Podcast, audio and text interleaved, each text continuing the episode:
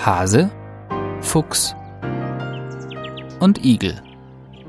Wildtiere auf dem Land und in der Stadt.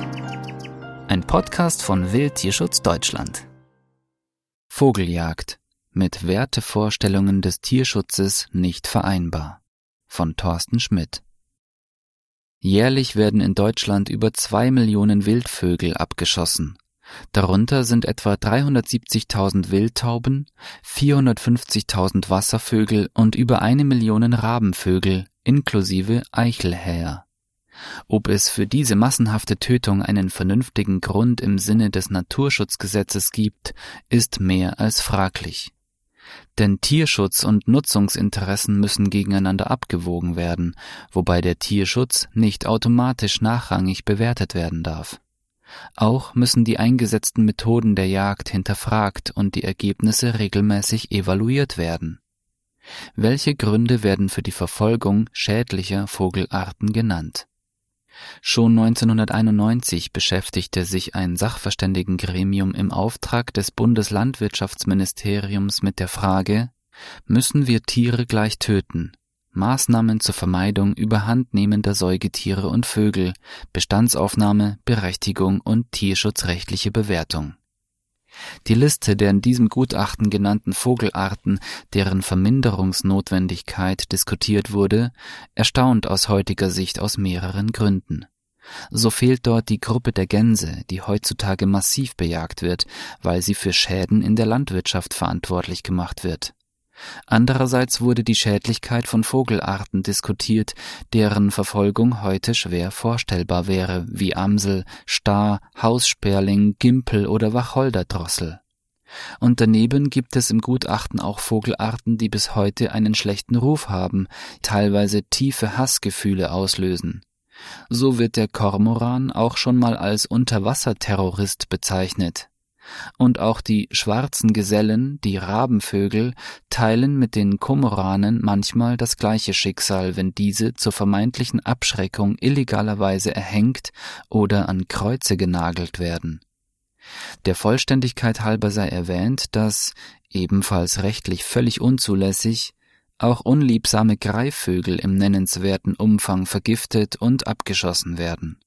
Nach Schätzungen des Naturschutzbund und von Tierschutzorganisationen werden jährlich 50.000 bis 100.000 geschützte Vögel versehentlich im Rahmen der Jagd getötet. Welche Gründe der Verfolgung werden von Jägern genannt? Erstens Störung des biologischen Gleichgewichtes durch Überpopulation.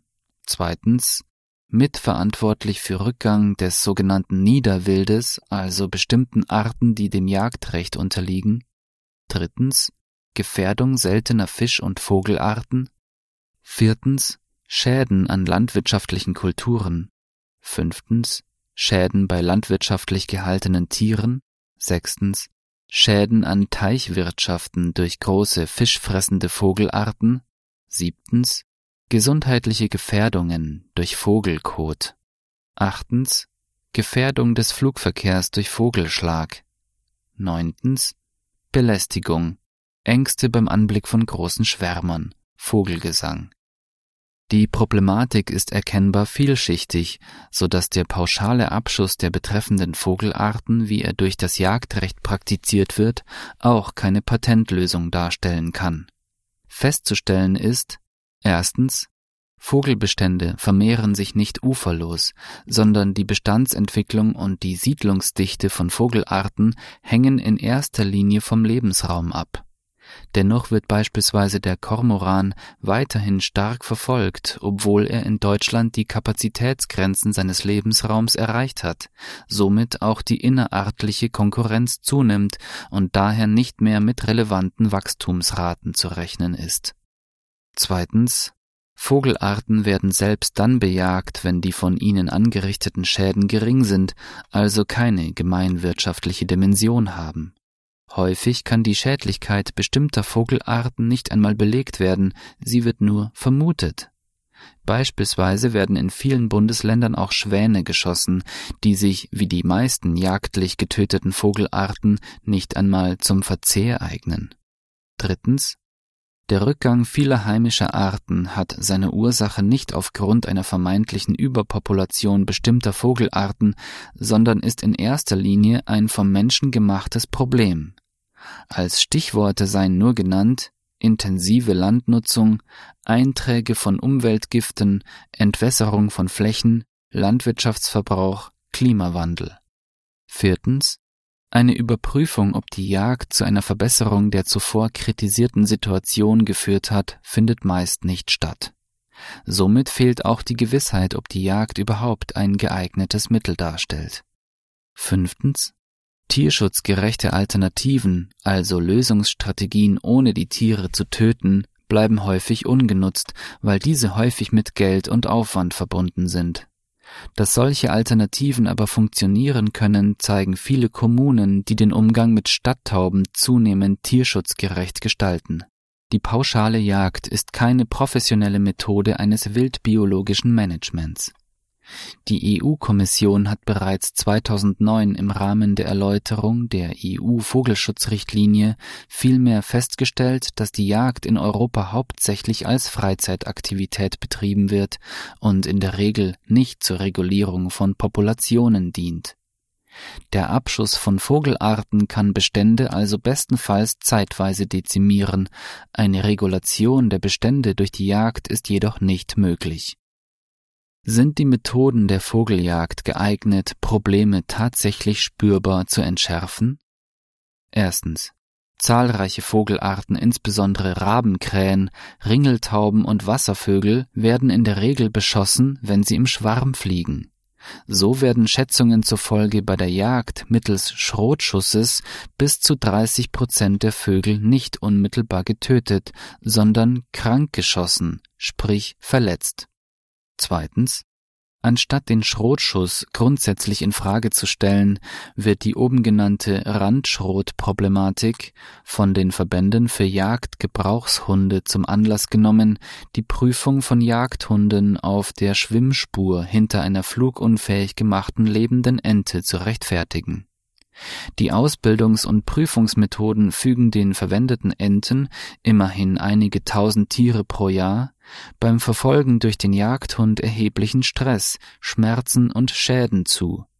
In den meisten Bundesländern werden die Enten zuvor flugunfähig gemacht, was die Tierschutzrelevanz der Methode noch verstärkt. Drittens. Vögel fliegen oft in gemischten Schwärmen, so dass der Abschuss von Vögeln, die keine Jagdzeit haben, billigend in Kauf genommen wird. Viertens.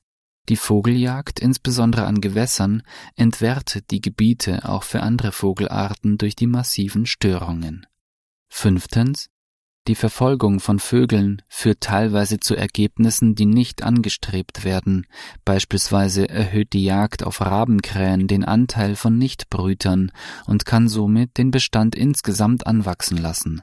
Bei der Jagd auf Kormorane an Gewässern werden diese aufgeschreckt, verlieren dadurch wertvolle Energie und fliegen hungriger als vorher in benachbarte Gebiete.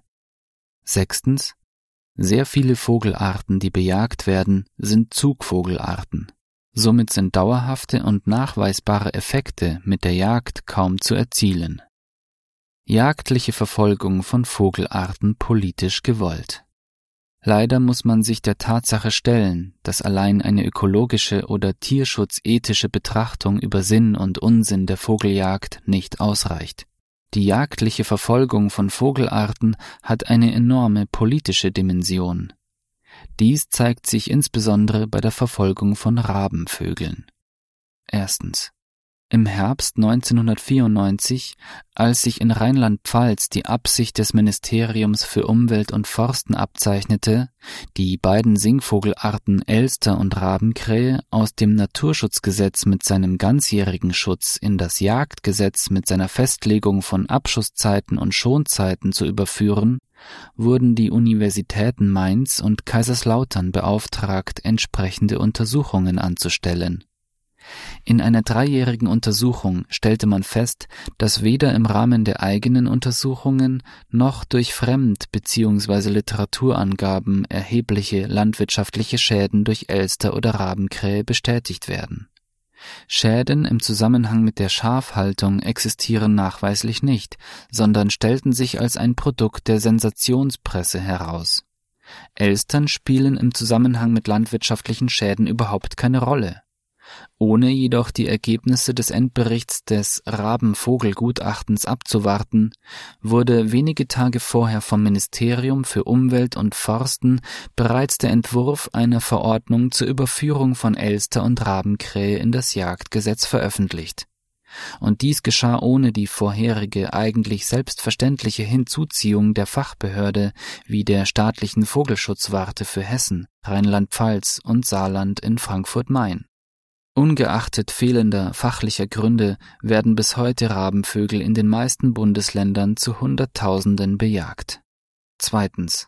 In den Jahren 2004-2005 untersuchte die Tierärztliche Hochschule Hannover TIHO, ob sich die Bestände von Wiesenvögeln erholen, wenn massenhaft Rabenvögel getötet werden. Dazu wurden mehr als 12.000 Rabenkrähen und Elstern von Jägern gefangen und anschließend mit Knüppeln erschlagen.